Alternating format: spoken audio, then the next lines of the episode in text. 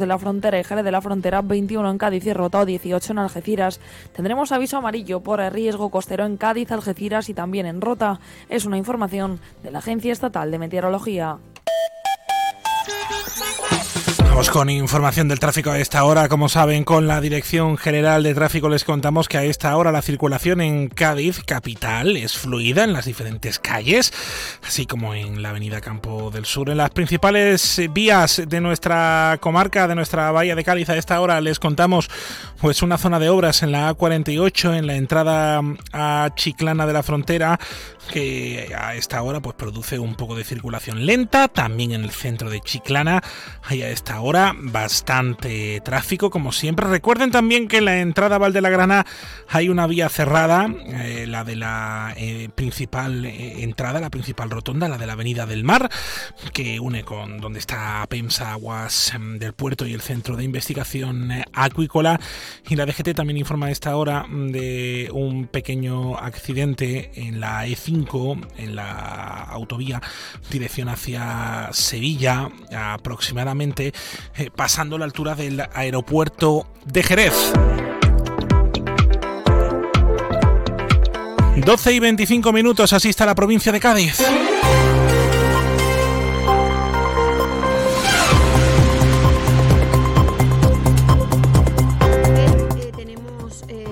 Desplazados al equipo técnico con su directora eh, a la cabeza de la delegación de turismo que tienen una agenda eh, completa de reuniones y encuentros con, con gente del sector, que además nos interesa mucho contactar para, para, para futuras, eh, para la, la organización de futuros eventos. Es la delegada de turismo Beatriz Gandullo que ha estado esta mañana en rueda de prensa en el ayuntamiento de Cádiz eh, con eh, la cita que mañana comienza Fitur 2024. Allí estará, por cierto, Onda Cera en la provincia de Cádiz para contarles los retos del turismo en una programación especial que durará hasta este viernes. En esta rueda de prensa también ha hablado de carnaval. Dice que no y se nos dice que tiene que ser en la final o no hay homenaje. Eso no lo dicen los representantes de la familia. Y nosotros salimos con cuatro peticiones más. O sea, había cinco peticiones de homenaje.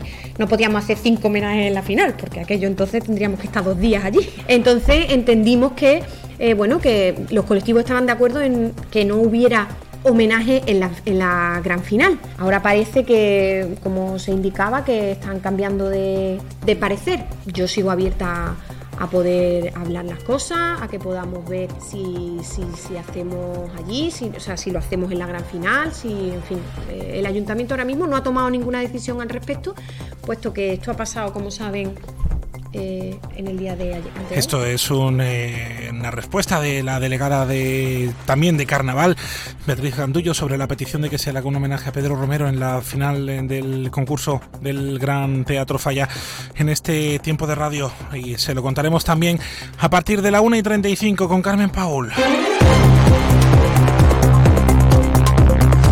Saludamos al portavoz del PSOE en el Ayuntamiento de Cádiz, eh, que ya está con nosotros vía telemática, Óscar Torres. ¿Cómo está? Buenas tardes. Hola, muy buenas tardes. Bueno, hablando de todo un poco, no sé a usted qué le parece que se le pudiera hacer o no un homenaje a Pedro Romero en la final del Gran Teatro Falla. Del concurso. Hombre, pues Pedro Romero se merece uno, un- no, no un homenaje, ¿no? sino muchísimos homenajes por lo que ha significado históricamente para nuestro carnaval. Pero bien es verdad que, que esta eh, diferencia de opinión que parece que, que hay en torno al tema, por, un, por una parte de la delegada de fiestas y por otro de los representantes de, de los colectivos, bueno, pues no viene sino a poner encima de la, de la mesa la descoordinación, y la falta de, previsión que hay por parte del equipo gobierno, no solo ya en este tema en concreto, sino en muchísimos más temas. Yo creo que esto debería estar arreglado y de que, desde luego, sí, en la gran final del concurso de agrupaciones hay que hacer algún tipo de homenaje a este o cualquier otro autor, pues debería estar organizado con muchísimo más tiempo. Evidentemente, sí coincido que no se puede hacer cinco homenajes a cinco autores diferentes antes de empezar el- eh, en la final, porque entonces sería interminable, algo que ya de por sí se hace excesivamente largo. Claro, una final que recordemos, por cierto, para la gente que nos esté escuchando, será el próximo 9 de febrero. Pero antes eh, que todo esto, hay más cosas y están pasando pasando más cosas en la provincia de Cádiz, en Cádiz capital, este viernes, este jueves, perdona, hay pleno en el ayuntamiento. Y el PSOE vuelve a hablar de viviendas turísticas, de la tasa turística. Bueno, hablamos de, de otras tantas cosas relativa a la VFT, a la vivienda de fines turísticos, lo que está desde luego eh, relacionado es con, que se ponga en marcha los procedimientos administrativos, los estudios eh, administrativos correspondientes para que se implemente eh, la tasa de, en este caso, de basura, de recogida de, residuos sólidos y de, y de agua, pues que sea interpretada la, la, vivienda de fines turísticos como actividad económica. Y como tal, pues que se pague y se implemente esa tasa con un carácter eh, como, como actividad económica, como bien digo, y no como una de vivienda residencial, que es como es actualmente. Para que no entienda todo el mundo, en este momento una VFT, un piso turístico, paga el mismo importe de, de tasas públicas en estos conceptos que he dicho, lo mismo que una vivienda.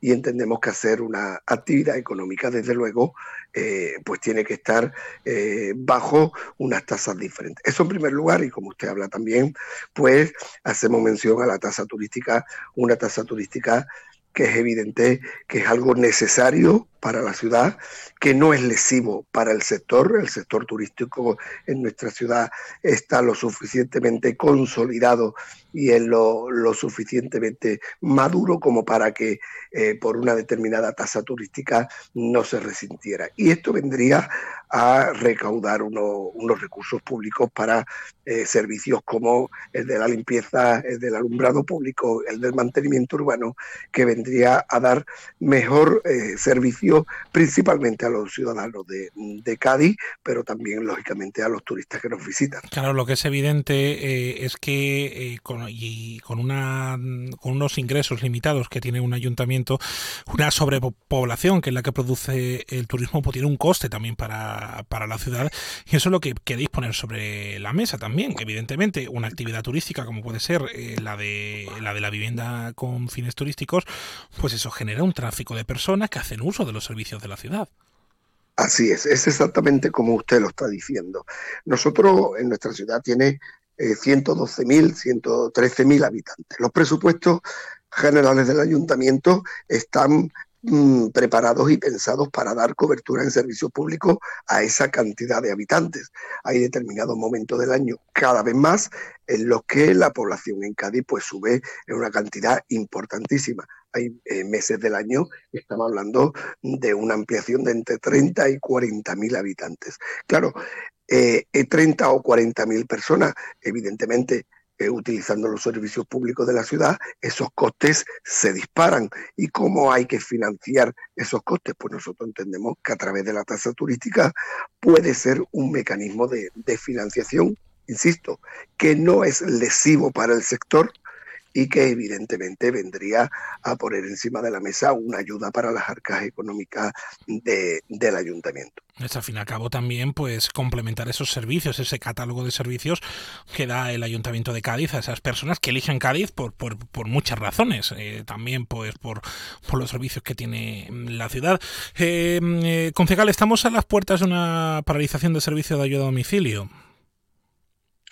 Bueno, veníamos avisándolo. ¿eh? Esto a nosotros eh, llevamos pues más de dos años avisando en este tema. No nos coge, desgraciadamente no nos coge por sorpresa. Es decir, mire, el anterior equipo de gobierno durante ocho años eh, prometió de todas las maneras posibles al colectivo de ayuda a domicilio la municipalización del mismo.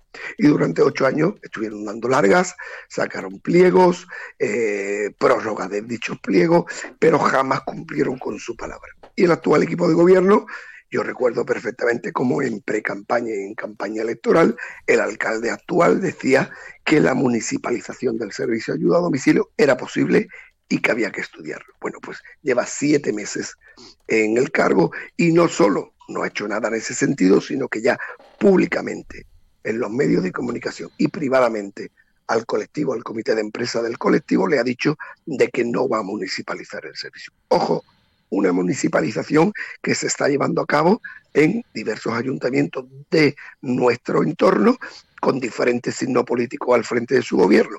Hablamos de Jerez, hablamos del puerto de Santa María, hablamos de Chiclana, hablamos de San Fernando y por último de Puerto Real. Es decir, de todos los colores políticos se está viendo que la municipalización del servicio de ayuda, a domicilio es, tiene un, un triple beneficio. El primero es un beneficio económico para el ayuntamiento, puesto que hay dos conceptos que al municipalizarlo se ahorra. Uno es el IVA y otro es el beneficio industrial de la empresa que presta el servicio. El segundo, muy importante, se podrían dignificar y mejorar las condiciones laborales de las trabajadoras. Y en tercero, también muy importante, se podría prestar un servicio a los más de 1.100 usuarios en nuestra ciudad del servicio de ayuda a domicilio, un servicio muchísimo más, eh, más eh, muchísimo mejor de, de, lo que se puede dar actualmente. Yo entiendo, desde el Grupo Municipal Socialista entendemos de que la municipalización del servicio de ayuda a domicilio es necesaria, es posible y vendría, pues yo creo que a beneficiar a todas las partes, pero el Partido Popular se opone.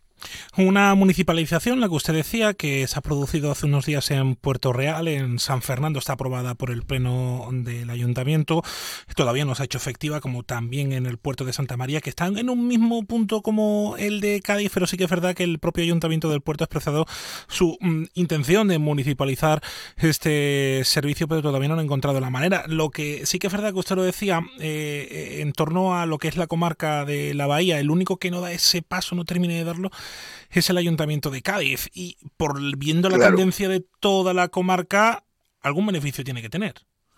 Claro, todos los ayuntamientos, además de diferente índole político, estamos hablando de ayuntamientos eh, gobernados por el Partido Socialista, otro por la confluencia de izquierdas en Puerto Real o por el propio Partido Popular en el puerto de Santa María, cuando todos los ayuntamientos van hacia ese camino y el de Cádiz va hacia el camino contrario, oiga, pues quizás el alcalde tendría que hacer un poco de reflexión y pensar que todos los demás no van a estar equivocados y en lo cierto es posible que fuera todo al contrario, ¿no? Quien, quien estuviera en un error y quien estuviera cogiendo un camino equivocado fuera el ayuntamiento de Cádiz. Yo insisto, creo que estamos a tiempo, perfectamente a tiempo de reconducir la situación, de que el pliego que se está redactando sea un contrato puente de un año antes de la municipalización, pero desde luego el Grupo Municipal Socialista, como le he dicho al principio, desgraciadamente no nos extraña que eh, el comité de empresa, que las trabajadoras hayan tomado la decisión de paralizar el servicio porque verdaderamente las condiciones laborales a las que están sujetas son absolutamente denigrantes. Un colectivo precarizado y que desde luego eh, es impropio cuando desarrollan una función eh, absolutamente prioritaria y primordial para, para nuestra ciudad. Entonces, tienen todo nuestro apoyo, lo hemos dicho muchas veces, hemos llevado al Pleno este asunto en varias ocasiones y vamos a seguir estando del lado de quien tenemos que estar, que no es otro que el de las trabajadoras, y a la vez, estando del lado de las trabajadoras, estamos del lado de los usuarios del servicio.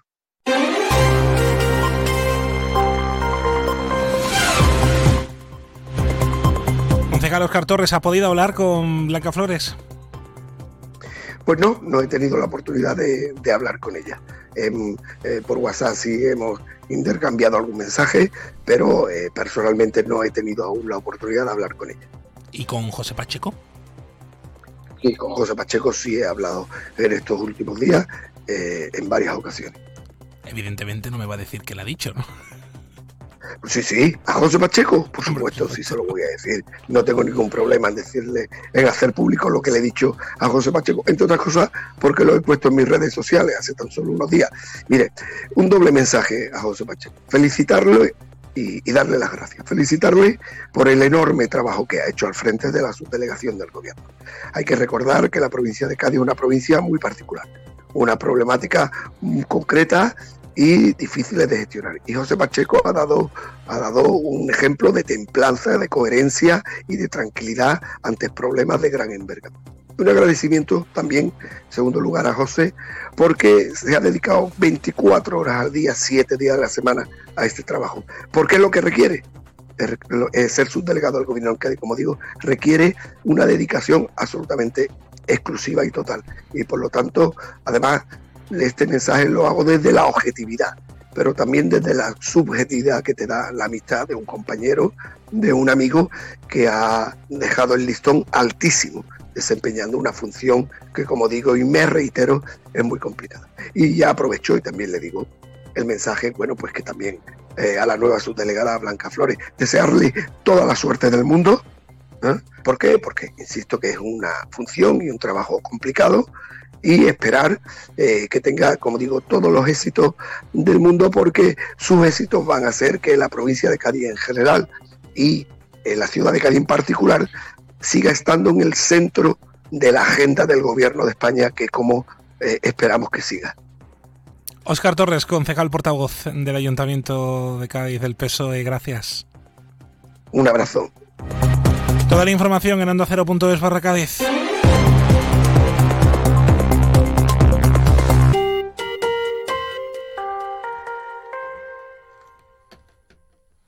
Nuevo servicio de recogida de residuos y limpieza viaria de Cádiz. Más de 420 trabajadores al servicio de la ciudad, con la renovación total de todos los medios a su disposición y nuevos contenedores y papeleras. Además de nuevos servicios para todos los gaditanos. Ayuntamiento de Cádiz y Valoriza, para que tengas la Cádiz que mereces.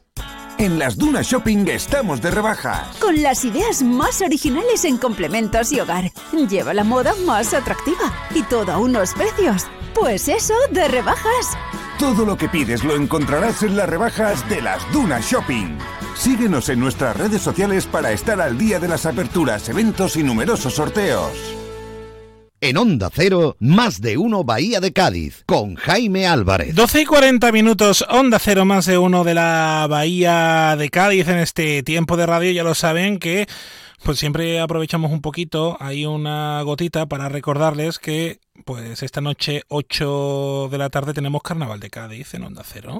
Del 9 de enero al 9 de febrero desde la Casa de los Ladrillos Colorados vuelven las coplas a Onda Cero Cádiz Gracias al patrocinio de bodegas William Humber, Mascotas Ávila, Aguas de Cádiz, Airón Logística Express, Valoriza Servicios Medioambientales, Bodegas Primitivo Collantes, Centro Comercial Bahía Sur, Al Son del Carnaval, Romerijo, Inauto Concesionario Oficial Opel y Citroën para toda la provincia, Ferretería Jerez, Rutesa, Heladería Máximo, La Mafia se sienta a la mesa, Cádiz Time Apartamentos Turísticos, Entrechuelos de Bodegas Miguel Domecq y la colaboración institucional de Ayuntamiento de Sanlúcar y Ayuntamiento de Tarifa. Te mereces esta radio. Onda Cero, tu radio. Humberto González es presidente de la Asociación de Comparsistas 1960. ¿Cómo estás? Hola, ¿qué tal? Buenas tardes. Oye, qué bonito esto del joyero, ¿eh? Preciosa. Qué cosa más bonita.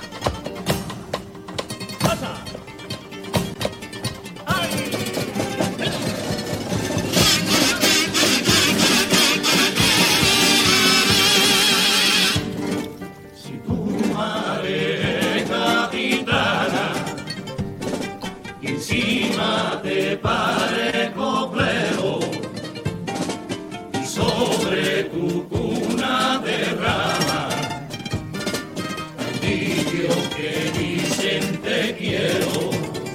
Y Humberto, que tenemos pestiñada, ¿no?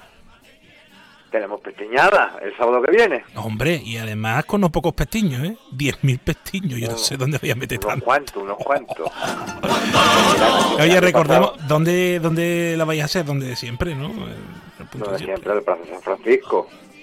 A partir de las ocho y media. y, Ocho y adem- media. además, Humberto, que siempre tenéis el honor, mm, en este caso, pues dais la bienvenida al carnaval en las calles, que eso es una responsabilidad Sí. aún más grande.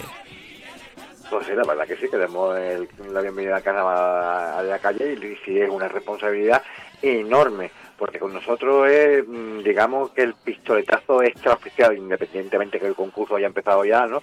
Pero el pistoletazo extraoficial de lo que es el comienzo del carnaval en la calle. ¿Por qué? ¿Cuánto tiempo hace que se viene haciendo la pestiña, Humberto? Pues mira, eh, nosotros llevamos haciéndolo dos años, pero es cierto que esta es la edición número 34. Son Siempre respetando las anteriores que hizo la, la, la, la Peña de los Demócratas en colaboración con el Ayuntamiento de Cádiz. Claro que no son nuevas cosas, no es una cosa que hace un invento de hace unos añitos, que es que es una de las fiestas más célebres de, de, de la calle, del carnaval de la calle gaditana, que como decimos, ocho y media, sábado 27. Es más, Dime. Es más, este año, eh, antes de organizarla nosotros nuevamente, eh, preguntamos al ayuntamiento si la, si la Peña de los Dedos estaba dispuesto a organizar la pestiñada que, que la cogiesen ellos. Eh, parece ser que desde el ayuntamiento se pusieron en contacto con la Peña de los Dedos y, y, y, bueno, nos dijeron que no lo iban a hacer. Entonces, bueno, pues, para que no se quedase sin, sin- realizar este acto gastronómico, pues em- emprendi- emprendimos de nuevo la marcha y nos pusimos nos pusimos a trabajar y bueno, aquí estamos. El sábado vere- veremos el resultado, vamos, que esperemos que sea bastante mejor que el año pasado. Pues como siempre, va a salir estupendo. Bueno, ¿y qué vamos a tener? ¿Qué vamos a poder escuchar en la pestiñada? Pues mira, vamos a poder disfrutar de varias antologías y bueno, te cuento. Eh, va a estar la antología de Sal de Copla, La Tropa del 3x4, eh, Zeus Marín y Jesús Cruz, eh, Los Cleriquillos, antología de los Cleriquillos, y podremos contar con la chirigota que ha participado este año en el concurso, eh, es 3x4. ¿Vale? Eh, bueno, 3x4 no, eh, perdona, eh, se llama. mm, uy, eh, la de Pepe Cierre. Eh, no te preocupes, son muchas cosas las que tienes ahí en la cabeza. Es Uy, normal. no te imaginas. Es normal. es Ah, los, normal. ar- los, arrim, los arritmia al 3x4. Los de la arritmia al que- tengo que- 3x4.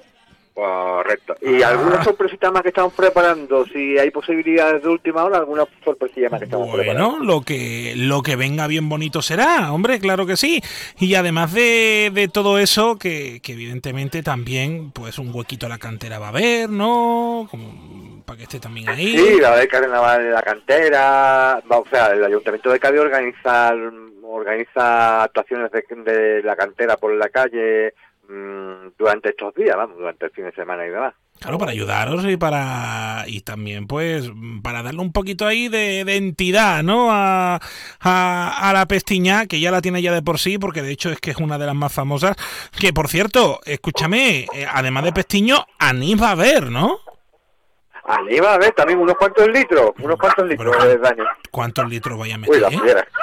Pero que- vamos, Pues a mira, ver, vamos a meter, ¿qué, es lo- qué es lo que está pasando? vienen a aquí? anunciar, vienen a anunciar, ya está, la tierra, vienen a anunciar que ayer mi sobrina y la alegría de, de- de la llegada, pero bueno, que mm, vamos, eh, vienen a anunciar que son 120 litros, pero en realidad son 150 litros lo que vamos a 150 litros, qué barbaridad. Sí, mira, Dime, dime. eh, el, año, el año pasado nos quedamos un poquito cortos, ¿vale? El año pasado cuando lo organizamos nos quedamos un, un- un pelín cortos.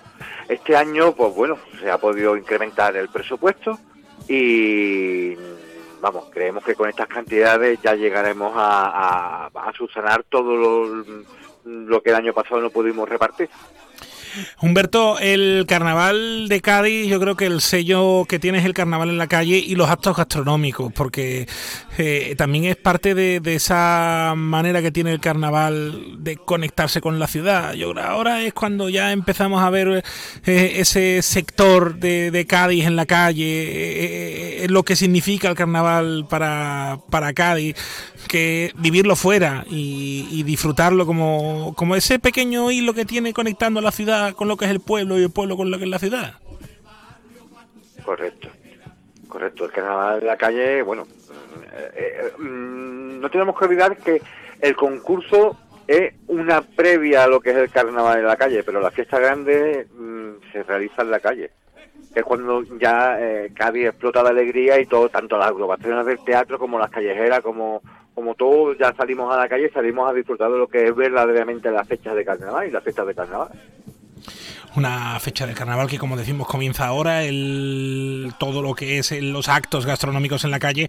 El 27, Plaza San Francisco, 8 y media, con, creo recordar, con los cuartos de final, ¿no? Segundo día de cuartos de final, correcto. Y la actuación de la primera semifinal de juveniles por la mañana. O sea que lo vamos a hacer completito el día, ¿no? Va a ser un día bastante completo. Va a ser un día completito. Tuve que decir, menos este año en este Estos son los de la rima del 3x4. emblema de nuestro Estos son los que estamos escuchando, que lo vamos a poder escuchar en la pestaña popular. Oye, Humberto, ¿cómo estás viendo el concurso? Pues sinceramente con pues mira, las agrupaciones que están altas están viniendo bastante fuertes. Eh, las que están bajitas están viniendo bastante bajitas. Hay un alto nivel de coro, pa- para mi gusto, el nivel de chirigota ha bajado un poquito y el nivel de comparsa, aunque sea el presidente de la asociación y pueda ser partidista, pero mm, intento no serlo, me parece maravilloso. Y lo que queda todavía, va- y nos quedan todavía unos días de, preliminares, tres días quiero recordar, en donde también nos quedan gran, gran cantidad de agrupaciones importantes que van a pasar por, por esta- las tablas de Teatro Falla. Me gusta, me gusta eso de que no seas partidista, pero sí que son maravillosas, sí. Oye, Humberto, Humberto González, presidente de la Asociación de Comparsistas 1960. Un abrazo. Un abrazo enorme. A vuestra disposición por lo que queráis. No te preocupes que llevamos está comiendo pestiños y bebiendo anís. Espero veros, espero veros.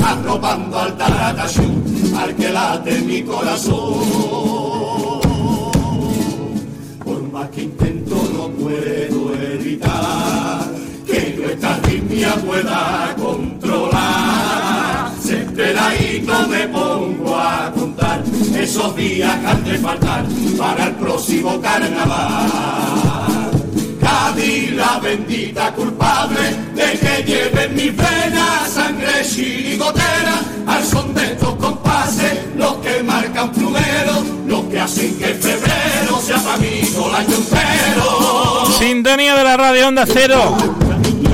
12 y 51 minutos. Un domingo de plaza, una simple batalla que están llenas de cosas,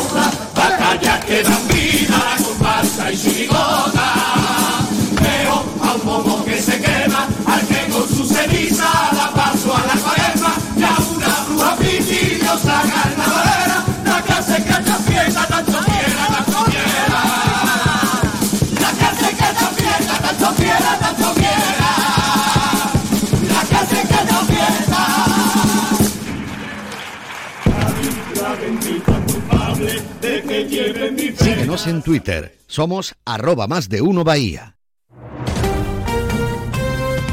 Onda Cero Cádiz, Rota.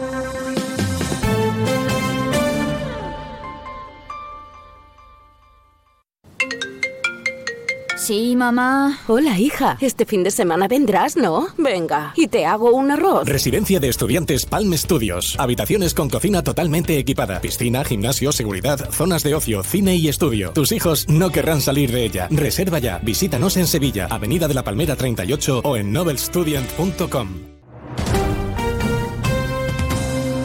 Onda Cero, provincia de Cádiz, estará un año más en Madrid para llevarles todo lo que acontece en Fitur 2024.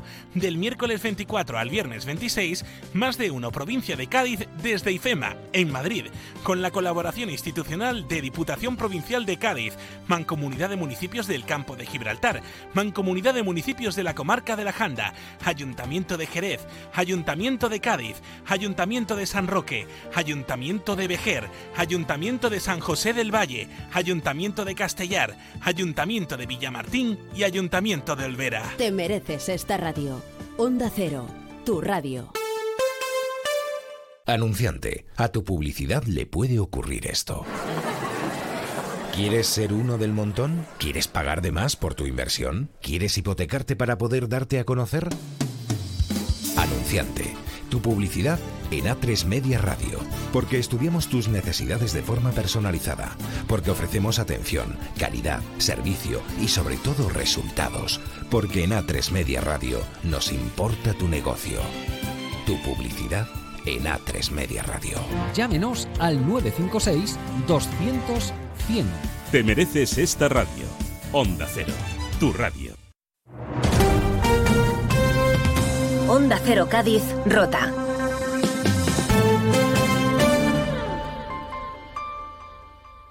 Doce y 54 minutos, estás en el más de uno de la Bahía de Cádiz en este tiempo de radio y en cuanto en seis minutos les contamos pues las noticias, lo que hay que saber.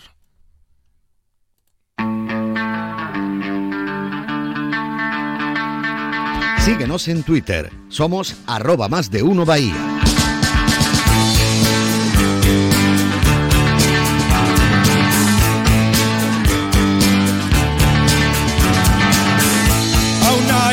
Del Caribe. He tenido que emigrar y trabajar de camarero. Lejos, lejos de mi hogar, de mi hogar.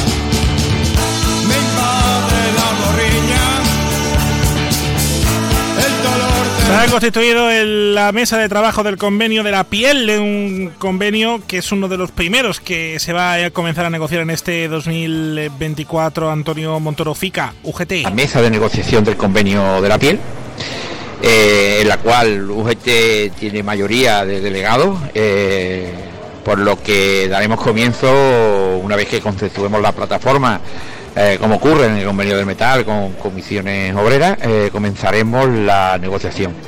Eh, calculamos que en un par de semanas, a primeros de febrero, empecemos la, negociación- la negociación.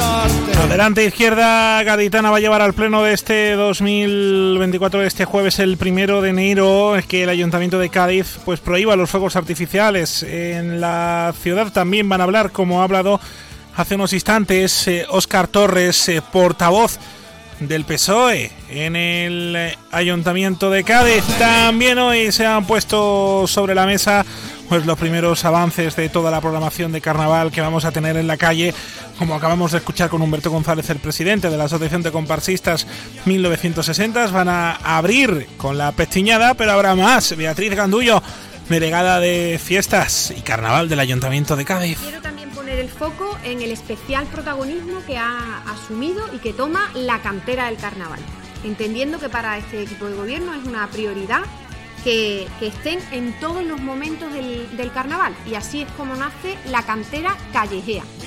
La cantera callejea es un programa que, con el que ellos van a experimentar lo que supone cantar a pie de calle eh, con la gente escuchando pues muy pegadita, sin disponer de un escenario y sin disponer de sonido, que como ustedes saben, la película es completamente diferente.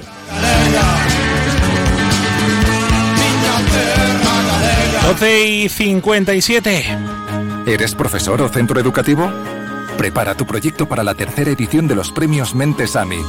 Queremos reconocer tu labor con esas iniciativas que fomentan el pensamiento crítico de tus alumnos, que impulsan su creatividad audiovisual responsable, que desarrollan sus competencias digitales o que promueven los valores y la convivencia en el aula. Infórmate en mentesami.org. Un proyecto de Fundación A3 Media. Colaboran Platino Educa, Unie Universidad y Fundación La Caixa. Estás en la radio en Onda Cero en el 101.4 y en el 91.4 de la frecuencia modulada.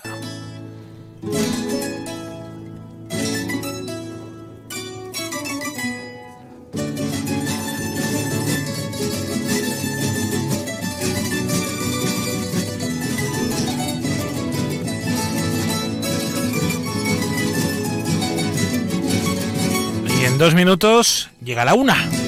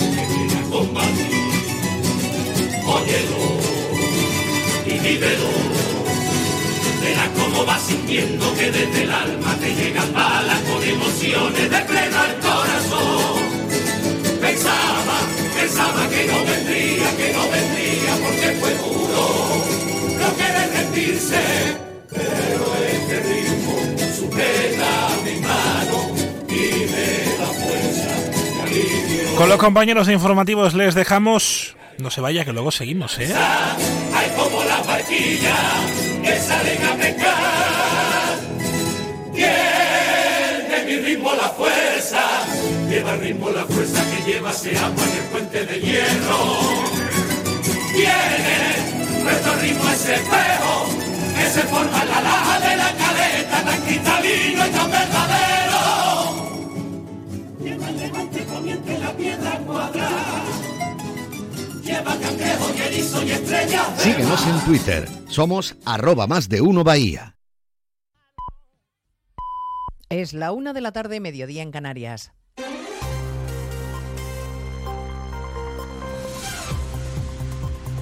Noticias en Onda Cero. Buenas tardes, les avanzamos a esta hora algunos de los asuntos de los que hablaremos con detalle a partir de las 2 en Noticias Mediodía, empezando en el Congreso, donde a esta hora comparece en comisión uno de los ministros más cuestionados del gobierno Sánchez, especialmente después de la desautorización del Supremo, confirmando que Grande Marlasca, como ministro de Interior, incumplió la ley, que no respetó los derechos de los menores inmigrantes que devolvió a Marruecos en 2021. A su llegada a la comisión, el ministro ha seguido manteniendo que todo se hizo conforme a la ley y que el gobierno no cuestiona las decisiones judiciales. El convencimiento de que las autoridades competentes en la materia actuaron en todo momento con el convencimiento pleno de ajustarse al ordenamiento jurídico y siempre bajo el principio del interés superior del menor. Sumar, el partido del que, forma parte del gobierno de Sánchez, le ha exigido explicaciones y que repare ya el daño causado a los menores inmigrantes. La ciudad autónoma de Ceuta también defiende la actuación. El responsable del gobierno local dice que estaba convencido de que actuaba conforme a la ley y argumenta que la crisis migratoria que se vivía en Ceuta justificó la devolución. Se consideró como el mecanismo idóneo a esa situación de excepcionalidad definida por el propio Tribunal Supremo de magnitud, de gravedad y de dificultad y siempre entendiendo que era eh, de aplicación en interés superior del menor. Bueno, pues a solo unos metros de la comisión en la que comparece Marlasca, en otra sala del Congreso, la ley de amnistía sigue su curso, con más cesiones del Partido Socialista a Junts.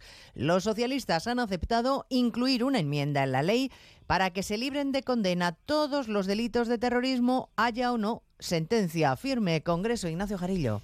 Si todo sigue el guion previsto, porque el PSOE vuelve a ceder y pacta con Junts y Esquerra en esta comisión que los delitos de terrorismo, haya o no sentencia firme, sean perdonados por la ley de amnistía. Y hemos tenido que bucear, y bucear mucho en el texto de la enmienda para encontrar el quid de la cuestión. En una pequeña frase, Junts acepta que queden fuera de la amnistía los delitos de terrorismo, y aquí viene la clave, si se hayan cometido o se quieren cometer de forma manifiesta y con intención directa de hacer daño dichos delitos. Aquí Junts cree que se salvan todos los suyos porque nadie, dicen fuentes de esta formación, quiso que ningún ciudadano resultara herido o muerto, como es el caso del ciudadano francés que murió en el aeropuerto del Prat cuando estaban actuando los miembros del colectivo Tsunami Democratic. Hilando fino, explicaciones que va a dar ahora eh, después del Consejo de Ministros en la rueda de prensa los integrantes del gabinete que están compareciendo en estos momentos. Y a partir de las 2 de la tarde hablaremos de turismo y de Fórmula 1, porque mañana arranca Fitur en Madrid con muy buenas cifras de negocio para el sector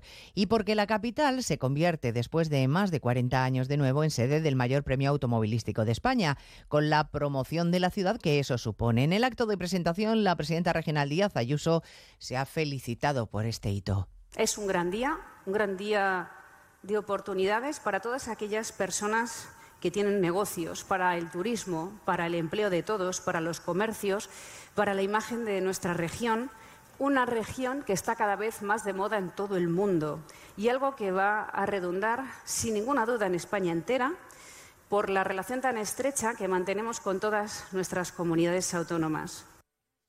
Les contaremos además el viaje oficial que desde hoy realiza a Oriente Próximo el ministro de Exteriores, José Manuel Álvarez, en un momento especialmente tenso en la región, con un golpe letal para los soldados israelíes que el primer ministro Netanyahu promete vengar aniquilando a Hamas en la franja.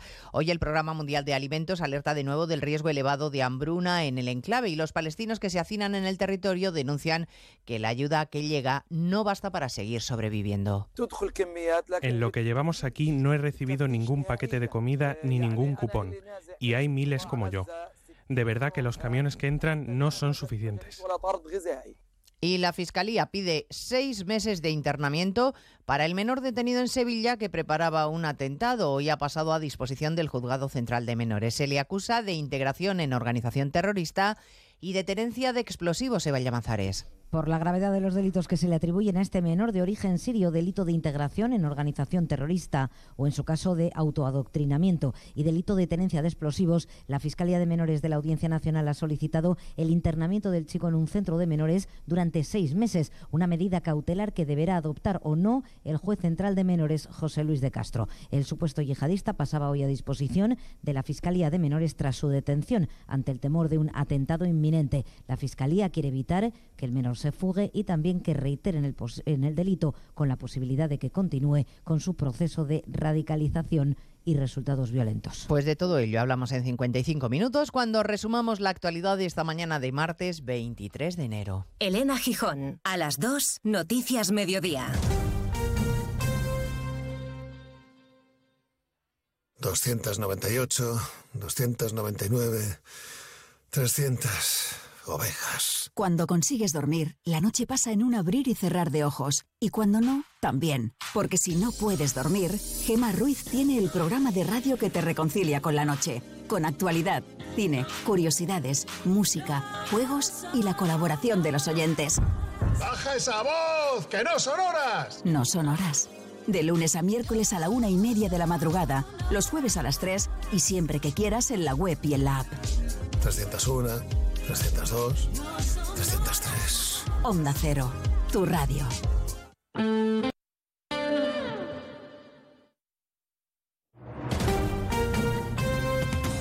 Andalucía, Onda Cero.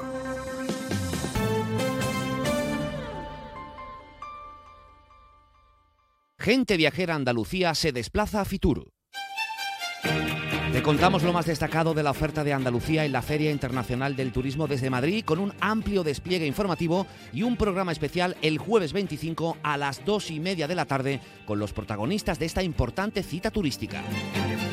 Especial Gente Viajera Andalucía desde Fitur con la colaboración de la Consejería de Turismo, Cultura y Deporte de la Junta de Andalucía.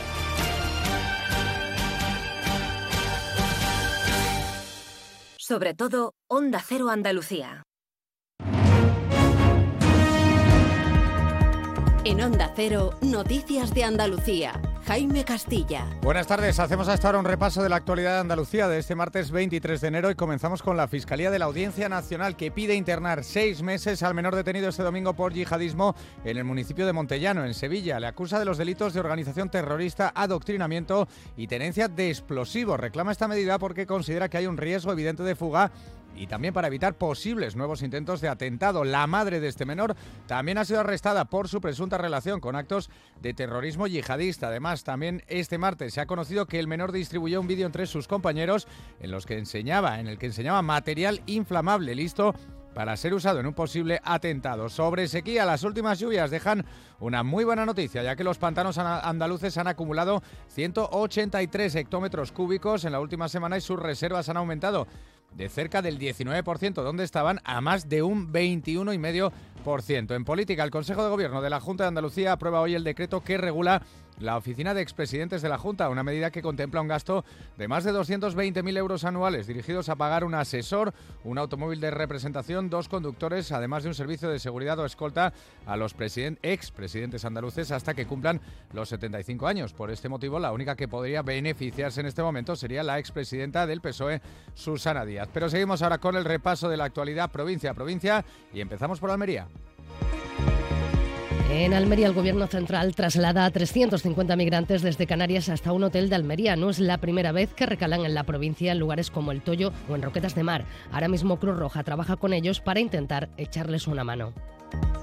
En Cádiz, agentes de la policía local de Algeciras han detenido a un hombre como presunto autor de un delito contra la seguridad vial al circular con un turismo sin tener permiso de conducir y hacerlo bajo los efectos del alcohol, además de por un delito de atentado a agente de la autoridad.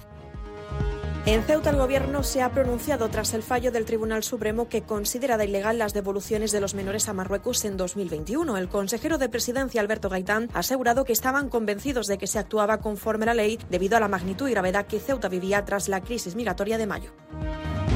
En Córdoba, la mezquita catedral recupera visitantes en 2023 hasta superar el millón mil turistas que acudieron al templo. A pesar de los 356.000 más que el año 2022, no se alcanzó la cifra del año 2019, previo a la pandemia, cuando el monumento registró más de 2 millones de visitas. En Granada, según la estadística del defensor del paciente correspondiente al 2023, que acaba de hacerse pública, se han registrado 149 denuncias por supuesta negligencia médica. Asimismo, siguiendo con los datos que arroja el informe, ninguno de los hospitales de la provincia granadina está entre los cinco que más denuncias recibieron. Huelva, hoy el Consejo de Gobierno de la Junta de Andalucía aprueba la creación del Comisionado de Senderos del Rocío. Se trata de una estructura parecida a la que tiene el Camino de Santiago, con el objetivo de conectar diferentes caminos de Andalucía, ocho caminos en principio, desde todas las provincias para propiciar una vía de comunicación con el Rocío por caminos 100% naturales. En Jaén, la Policía Nacional ha detenido en Linares a dos hombres y una mujer como autores de un delito de extorsión. La víctima, bajo presión y amenazas y ante la incapacidad de cumplir con el pago, llegó a cometer hurtos en beneficio de los detenidos.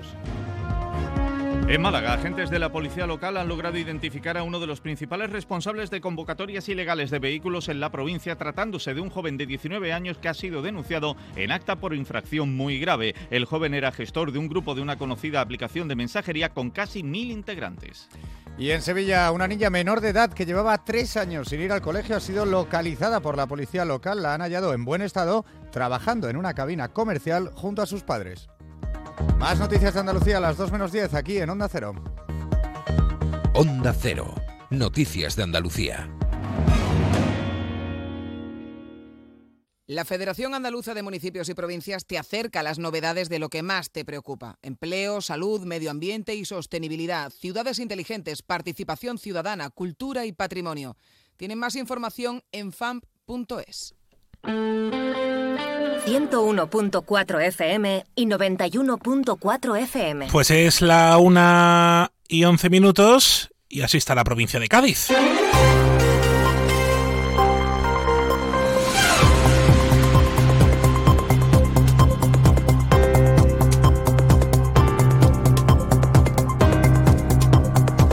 Onda Cero, más de uno Bahía de Cádiz, con Jaime Álvarez. Con que se ponga en marcha los procedimientos administrativos, los estudios eh, administrativos correspondientes para que se implemente eh, la tasa de, en este caso, de basura, de recogida de, residuos sólidos y de agua pues que sea interpretada la, vivienda de fines turísticos como actividad económica. Es Oscar Torres, portavoz del PSOE en el Ayuntamiento de Cádiz, que ha hablado aquí hace unos minutos en más de uno, Bahía de Cádiz, pues eh, sobre otros eh, asuntos que se van a debatir en este pleno que va a tener lugar este jueves, el primero del año 2024, y en el que el PSOE quiere pedirle al Ayuntamiento que contemple una subida de la tasa mm, de basuras y de residuos a las viviendas con fines turísticos, porque entiende el Partido Socialista, entiende el concejal Oscar Torres que la actividad económica que realiza eh, estas viviendas eh, es eh, de todo, utiliza más servicios municipales del Ayuntamiento de Cádiz. Oscar Torres quiere que esta nueva vivienda, esta nueva tasa que se le ponga a las viviendas con fines turísticos, pues sea concordante, porque defienden desde el PSOE que no paga lo mismo una vivienda con un residente fijo en Cádiz que una vivienda que no deja de ser, dice, un negocio. Como también va a hablar sobre vivienda turística, adelante Izquierda Gaditana, que volverá a pedir eh, la puesta en marcha de esta tasa turística, no la de vivienda, sino la de directamente a los hoteles y a las personas que nos vengan a visitar. David de la Cruz. La ciudad de Cádiz cada vez tiene menos habitantes y vienen más turismo Por tanto, eh, creo que el principio de equidad en el que todo el mundo aporte para que la ciudad mantenga su servicio público, mantenga su limpieza, mantenga su eh, mantenimiento y, bueno, y mantenga su, su, valor patrimonial pasa precisamente por una tasa por, en el que todo el mundo aporte, en el que eh, se genere una convivencia, que todo el mundo se beneficie de ese turismo, ¿no? también los vecinos y las vecinas de Cádiz.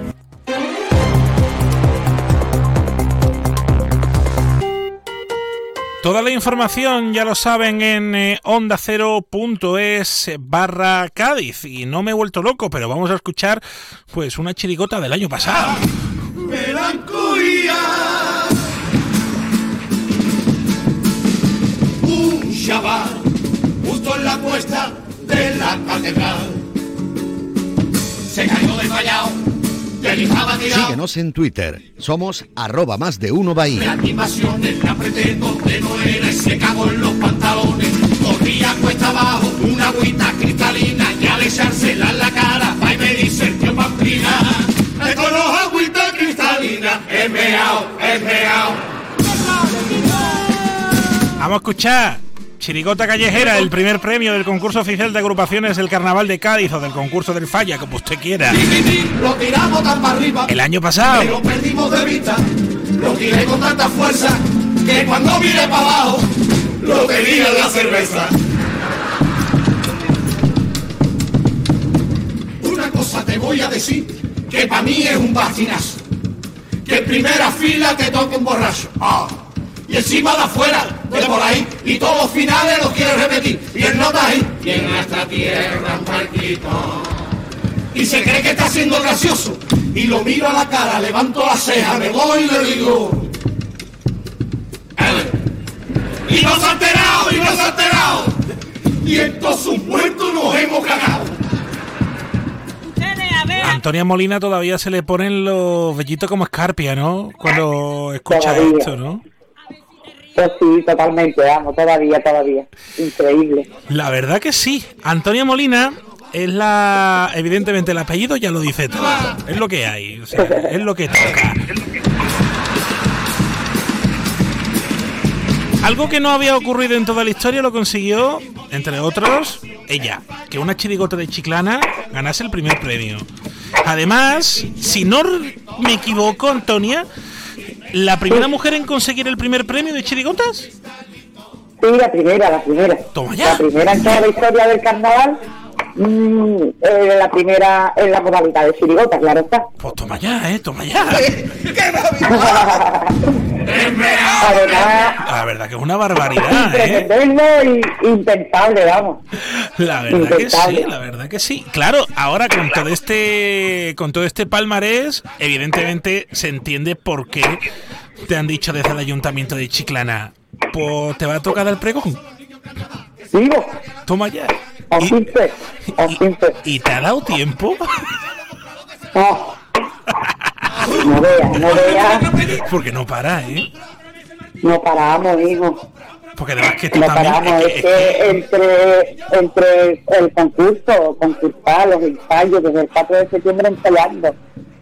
Eh, me lo dijeron, lo del pregón me lo dijeron con tiempo, me lo dijeron por lo menos en noviembre. Pero, eh, que, pero es que has tenido algunas cositas, ¿no? Es que hemos terminado de cantar con la, con la callejera, con Amo el último, la última vez que cantamos fue el 15 de diciembre. O sea, que y ya yo le decía a mi hijo, ya no pega esto, ya están bombadas, carnaval todavía, chiquito. Hasta el 15 de diciembre estuvimos con Amo Escuchar. Hasta el 15 de diciembre. Y, hasta el 15 de diciembre. O sea que tú literalmente no te, has, no te has quitado nada, ¿no? Pero nada, ahí está el disfraz en el armario, vamos. Más bien para empaquetarlo. entre la Navidad, todo lo que conlleva, ¿no? La Navidad. Y los ensayos, el concurso tan pronto. Eh, ya el jueves termina preliminares y, y estamos preparando por lo menos eh, el paso de cuarto. Y, el pregón que yo digo a mis niños, hay que ver los dos, ¿eh? Que no me hace caso, me, me he abandonado con el pregón. Está, está los dos metidos cada uno en su chirigota y, y la verdad es que me encuentro un poquito pero bueno, tengo muchísima ilusión, muchísimas ganas ya también. Hombre, la verdad que sí, la verdad que sí, como Y, y para no- mucha, responsabilidad Eh, mucha responsabilidad. Eso te iba a decir, Antonia, porque es una responsabilidad, además de ser embajadora del carnaval de tu tierra, de las agrupaciones de tu tierra, que te hayan dicho, "Oye, siempre jugar en casa, siempre jugar en casa pesa un poquito. Sí, sí, mucho. Sí, sí, sí, totalmente, vamos. Oye, Antonia, este año la callejera invisible, ¿no? La callejera invisible. Otro día más. La comida, pero tengo un dilema. Veneno, si un veneno ha caducado. Mata, vamos, mátame. Antonia, ¿cuándo es el pregón? El 11 de febrero. El 11 de febrero. ¿Ya nada? O sea que... No, no, te estoy diciendo que va a, salir, va a estar en la final el 9 y te va a ir al 11. Bueno, esperemos que si el sacro jurado dice que te va a estar eso, palabras mayores, lo de la final. Pero una locura. Bueno, quién sabe. O sea, que todo lo veo, si todo sale bien, el 9 sales de la final y tienes un día, un día nada más. Eh, eh, nada, nada, un suspiro, que, que lo, lo digo a mis hijos no me hacen caso, los dos son los dos metidos cada uno en lo suyo. Y, y solo que le digo a mis niños, mira, ¿te parece esto bien? Eh, ¿Os parece esto, nene, que hagamos esto, que hagamos...? Sí, sí, mamá, sí, mamá, sí, mamá, ¿cómo dice que sí? Pero no me hacen caso. A ver si te van a, decir- te van a tener que decir que no, ¿eh? Ahí estamos. De verdad, de verdad. La- y los dos últimos los dos últimos años de pregones de Ciclana ha sido dos pregones maravillosos. O sea, el- creo que en el- los dos últimos años ha sido los Molinas y, mis niños, digamos, mis sobrinos, la chirigota de los Molinas, que estuvo el pregón eh, precioso. Y el año pasado fue Joselito el de Ciclana, que que el pregón, vamos, fue emocionante, porque era una conversación con su madre que ya ahí desde el minuto uno me ganó. Precioso el pregón. Y este, verá que yo, verá, verá el mío, verá. este año va a tocar por lo que salga. Por lo que haya. Ay, Dios mío, oye Antonia, te quería saludar porque la verdad que eh, está muy bien re- que primero que, que tu ciudad te reconozca con, con, La pregonera del carnaval, pero también recordar que es que es eso, es que es la primera chirigota de Chiclana que gana el primer premio y la primera mujer que consigue el primer premio de chirigotas en el concurso del carnaval de Cádiz, que no son honores Nada, pocos. Sí, sí, sí. Es un privilegio extraordinario de que me ha regalado por escuchar, vamos. Es la primera chirigota y la primera mujer A la verdad que que sí. primero en la modalidad. La verdad que sí, a ver qué suerte hay este año, Antonia, un abrazo. Pues venga, muchísimas gracias, Jaime. Un saludo para todos. Me dio con su querer y me hizo pa y yo hice ah y le dije eh. Ah, y en el juicio lo que me pasó, oh, entre un chaval que tenía un pelo y tenía unos ojos que lo condenaban a mi prisión y a mí por poco se me para el corazón y delante del juez me pude contener y le dije Paco, ¿tú tienes tabaco?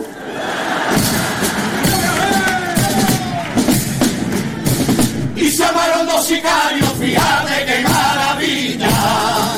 11 de febrero.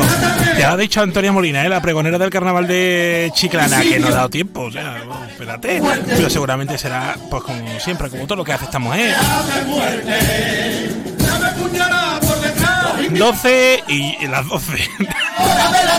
La 1 y 22 minutos. En Onda Cero, más de uno Bahía de Cádiz, con Jaime Álvarez. Conoce a Melanie, una turista que se ha enamorado de Vejer. Mierda, una cobijara. ¿Qué cobija ni qué cobija? Que es que está ahí mi cuñada y no quiero que me vea y encima le debo dinero. Y es muy pesado. Conoce su historia en las redes sociales del Ayuntamiento de Vejer. Vejer te cobija. Turismovejer.es. Ayuntamiento de Vejer. ¿Qué, ¿Qué es lo peor de las redes sociales? Estar enganchada a la pantalla. Que nos bombarden con notificaciones todo el día. Los comentarios de haters. El ciberacoso. Las fake news. Pero ¿sabes qué es lo mejor? Que podemos cambiar las cosas. Demostremos que también somos capaces de usar las redes sociales con cabeza. Si tú también quieres formar parte del cambio, regístrate en Efecto 1000 y sube tu vídeo. Nosotros ya formamos parte de la generación 1000. La generación que usa las redes sociales con cabeza. Entra en efectomil.org. Un proyecto de la Fundación A3 Media con la colaboración de la Fundación Telefónica. 101.4 FM y 91.4 FM. Sintonía de la radio, estás en Onda Cero en el 101.4, 91.4 y yo me voy a dar por un gustito, un gustazo.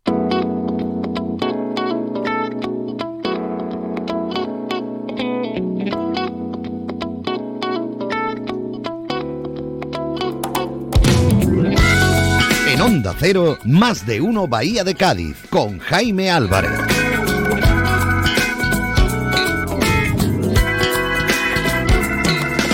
Siempre pagamos lo mismo, siempre pagamos nosotros. Esto en Puerto Real, que el Ayuntamiento de Puerto Real se ha unido junto a las poblaciones de la Bahía de Cádiz a una campaña comarcal.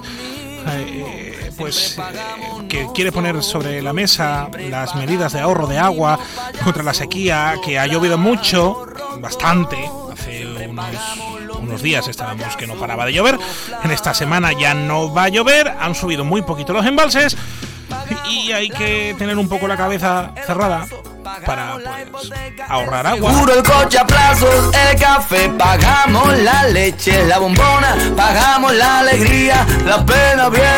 Completamente seguro que Jesús, bienvenido, mm, está concienciado con esto del agua. Jesús, ¿cómo estás? Buenas tardes. Hola, buenas tardes, ¿qué tal? ¿Cómo estamos? Pues, muy bien, muy bien. Para comerme, ¿no? Para mojarme con pan y, y rebanar, ¿no? Bueno, no sé. Eh, si, si tú lo dices, será. siempre paga. Bueno, en San Fernando lo piensan, porque te han dicho, tú me vas a cerrar la programación de, de invierno de las Cortes. A- a- ellos lo piensan. Pues sí, ahí vamos a estar en el Teatro de las Cortes con, con el Ramper y un súper contento. Es que te está dando vueltas tú con el ramper, ¿eh? Pues sí, la verdad es que, mira, nos está dando mucha alegría, es un espectáculo que está funcionando bastante bien y que, bueno, con el que la gente se está sintiendo muy identificado y, y la verdad es que, mira, desde que lo estrenamos hasta ahora, eh, lo estamos moviendo bastante. Fíjate que en, torno al ramper, todo el mundo que va siempre dice, es que nunca me encuentro lo mismo, aunque es lo mismo. La propia delegada de, Industrias Culturales del Ayuntamiento de San Fernando, Pepa, Pepa, Pepa Pacheco, nos dijo, si es que yo he ido a verle al falla y he ido a verle a otro lado y las dos formas me, me han encantado porque he visto una cosa que es maravillosa y que no es lo mismo que lo que vi la última vez y lo posiblemente lo que ven en San Fernando tampoco sea igual a todo a toda la ruta que, habéis hecho, ¿no? Y sobre todo en Cádiz. Bueno, pues sí, sí que es verdad que el, el Ramper es un espectáculo cerrado que no que tiene pues siempre la misma estructura, pero bueno, puede ser que sí que las sensaciones sean diferentes dependiendo de, bueno, pues del lugar, de, de las sensaciones del momento y del público también, ¿no? Eh, se va moviendo pues siempre con el mismo formato, pero en diferentes sitios, ya te digo, no es lo mismo verlo en un teatro con su iluminación eh, que, y con esa magia que se crea, ¿no? Con, la luz y, con, y, y- y el- con el hecho de que sea un teatro. A verlo, por ejemplo, en el Pai Pai, donde, donde no hay ese tipo de recursos, pero sí está la cercanía del público y, y bueno, la intimidad, ¿no? la, la cosa íntima. Y sí que lo, lo bueno es que como Pepa hay mucha gente que repite, ¿no? Yo creo que eso dice mucho de, un espectáculo, ¿no? De que si la gente te quiere repetir, quiere ir a verte, quiere ir a verte otra vez, será porque lo que has dicho me parece muy interesante, la- las vibraciones que te da un sitio, eh, eh, el ambiente mágico que puede haber en una sala pequeña o con el gran teatro Falla, que es el teatro de los teatros, pues si- siempre te hace, te hace vivir un espectáculo de una forma totalmente diferente a la que lo viviste en la última vez. Sí, además, mira, eh, una cosa que sí que tiene el Ramper es que tiene muchísimo contenido, ¿no? Es una obra que tiene, eh, como te digo, mucho contenido y es verdad que hay gente que va y, y quiere repetir, ¿no? Y quiere repetir porque lo quiere desgranar y quiere un poco, mm, pues, pues no sé, saborearlo. Date cuenta que también es un espectáculo que no está en ningún sitio, ¿no? Eso es un trabajo que hacemos mis compañeros y yo, que intentamos que no se difunda, somos muy pesados con el tema de que la gente no grabe, de que la gente vaya y lo viva eh, in situ, ¿no? Y, y, bueno, creo que lo conseguimos y es algo que nos viene bien a nosotros y que y le viene bien a la gente, ¿no? Porque siempre está el factor sorpresa y está el vivirse las cosas desde el directo, que es algo como que se nos ha olvidado ya con el tema de, de las tecnologías y el tema de los teléfonos móviles, la gente va al teatro o va a los conciertos a grabar y, y se olvida de vivir aquello, no es algo que, que, que, es como, pues bueno, un intercambio de, sensaciones, de, de experiencias y, creo que con el Ramper conseguimos que la gente lo, lo, lo sienta así. La, verdad que sí. Oye, eh, ¿estás cociendo algo ahí en, en, en el puchero para los próximos meses? Sí, bueno, yo siempre estoy trabajando en cosas nuevas porque creo que, es muy importante que, siempre haya algo que, mostrar como novedad. Y bueno, estamos grabando un disco con los con la banda Los Agapornis, que ya yo tengo el directo desde hace mucho tiempo, pero queríamos queríamos inmortalizarlo de alguna manera. Y, y estamos ya aquí grabando voces, o sea, ya está prácticamente todo grabado eh, y dentro de poco pues sacaré pues una campaña para intentar pues eso, que el disco salga, salga a la venta y, esté ya en formato físico. Y, y luego pues bueno, ahora nos vamos también, bueno me voy a Bruselas con un proyecto también que es una coproducción con el FIT de Cádiz y con un teatro de Bruselas en el que ya llevamos trabajando varios meses, ya, ya he ido allí dos veces y hemos estado montando pues la obra que finalizamos ahora en febrero, marzo y estrenamos ya el 14 de marzo. Lo estrenamos allí, tenemos pues como una pequeña gira de 10 funciones y ya para finales de, de año empieza a moverse por otros lugares. A Cádiz también y estaremos visitando pues distintos países, que es algo que a mí pues me, pues bueno, es algo con lo que no contaba y mira, estoy ahí en, una, en algo que, que, está fuera de lo que yo hago normalmente, ¿no? Yo me, es como yo me, me, lo guiso, yo me lo como, yo me hago mi espectáculo, los canto yo, los escribo yo, y esto es algo que, no me pertenece directamente y, que bueno, estoy ahí dirigido por otras personas y, y con algo mm, eh, en lo que estoy participando también con otros compañeros, con otros artistas y que me está nutriendo de otra manera, ¿no? La verdad que sí, oye, que Jesús bienvenido, que lo hace todo bonito, pero lo último que ha hecho, que anda que no la lía o parda, no solamente en Cádiz, sino en toda España. Oye, lo de la hija de Neptuno de cantar en euskera, en catalán, en gallego, que te ha recorrido literalmente todo el, todo el país, ¿eh? Bueno, mira, el tema de, de, esta letra concretamente, pues tú sabes que, que, cuando uno trabaja con, con, los pequeños, siempre tiene que tener en cuenta que, que tiene que estar educando siempre, ¿no? Y, y bueno, como se trata de mis hijas, porque esta es la comparsa de mis niñas y que, que hacen con sus amigos y con sus amigas, pues siempre intentamos que, que, haya una educación en valores, aparte de la educación musical y la educación de carnaval también, porque el carnaval es, bueno, pues hay que aprenderlo desde, desde Y, um, y entonces, pues bueno, yo basándome siempre en sus contenidos, en los contenidos de los eh, pues de la, de la etapa de educación primaria y secundaria, que es lo que ellos están estudiando. Las lenguas cooficiales son un contenido más, que trabajan todos los años en el área de lengua. Y entonces me, me llama mucho la atención que, se les muestre como algo, una riqueza cultural que tiene el país y que luego vean ellas y ellos en, en la tele, pues toda la controversia que tiene, ¿no?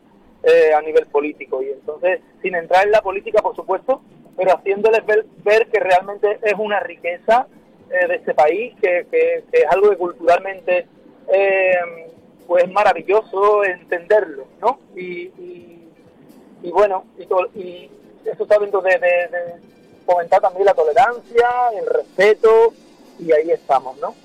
Me voy a tatuar estas palabras que has dicho, ¿eh? Que lo sepas. ¿El qué, perdona? Que me voy a tatuar estas palabras que has dicho. Bueno, yo qué sé, yo ya te digo, creo que, que mm, bueno, igual que igual que se ha hecho viral eh, lo positivo, también en lo negativo, ¿eh? que también me han llegado uh. eh, palos y cosquis, pero bueno, yo siempre intento que tengan que tengan eh, pues la pues eso, la educación de, de, saber valorar a, los demás, ponerse en la piel de los demás y, en ello estamos, yo te digo. Pues Jesús, bienvenido. Buen camino, que vas en carretera, ¿no? Sí. Pues ten cuidado, yo. No vayamos a liarla. No, no, no. Vamos con cuidadito. un abrazo, amigo. Venga, un abrazo. Niña con el artesano, Dios mío, qué caro recortar la cera, de estar con mi familia por pagar ahí. Suenan guitarras, caja, bombo y a compás, todo se olvida y comenzamos a ensayar. Charlas, abrazos, carga, risa, carga, y una pena clavada por cada amigo que este año no cantará mi vera. Niños y relevando a las mamás y unas abuelas y la que puedo jurar no hace tiempo no estaría en Llega Carmen Paul, 1 y 35 minutos, mañana más Bahía de Cádiz, 12 y 20, y esta noche 8 de la tarde en la web, en la app, en la radio, esté usted en el puerto de Santa María, en La Viña o en Estambul, Carnaval de Cádiz con José Antonio Rivas. No se vayan, adiós.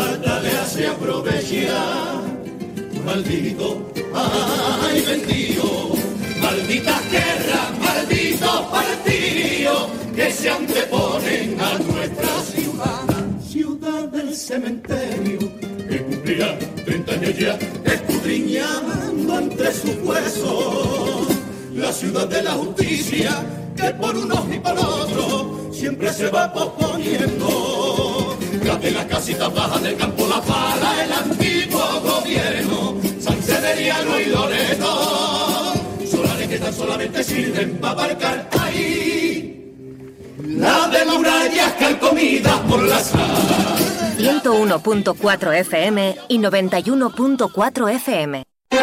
Más de uno. Honda Cero Cádiz. Carmen Paul.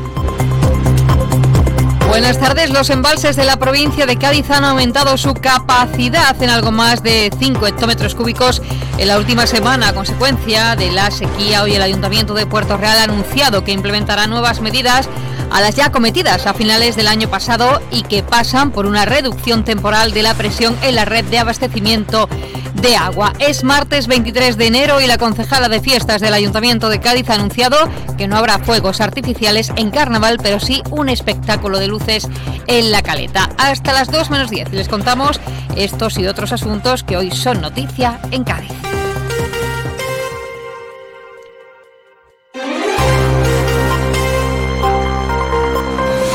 Sigue sin llover y los embalses de la provincia han aumentado su capacidad en algo más de 5 hectómetros cúbicos en la última semana donde tuvimos algunas lluvias, aunque su capacidad total se encuentra en este momento al 15,43%, lo que supone 16 puntos menos con respecto a la misma fecha del año pasado. El Ayuntamiento de Puerto Real ha anunciado que va a implementar nuevas medidas a las que ya cometió a finales del año pasado para hacer frente a esta situación de sequía y que pasa por una reducción temporal de la presión en la red de abastecimiento de agua. Esta nueva campaña surge junto a la empresa pública Grupo Energético de Puerto Real y se centra en el bando publicado con fecha de 4 de diciembre y que recogía medidas restrictivas como la prohibición de llenar piscinas, baldear y jardines o lavar los vehículos con mangueras y que ahora se implementa con esta bajada de presión. La alcaldesa de Puerto Real, Aurora Salvador, ha anunciado esta decisión como medida adicional a las eh, referidas y en respuesta a la excepcional situación de sequía. Con ello se espera conseguir el 20% de ahorro de agua que abastece a la población establecido por la Junta de Andalucía. Más asuntos. El sindicato de enfermería SAC ha convocado hoy a los profesionales afectados por la paralización de la oferta de contratos de 11 meses en el Servicio Andaluz de Salud a protestar en hospitales de las ocho capitales de provincia de Andalucía. La protesta en Cádiz se ha llevado a cabo en la puerta principal del Hospital Universitario Puerto del Mar y ha sido a las once y media de esta mañana.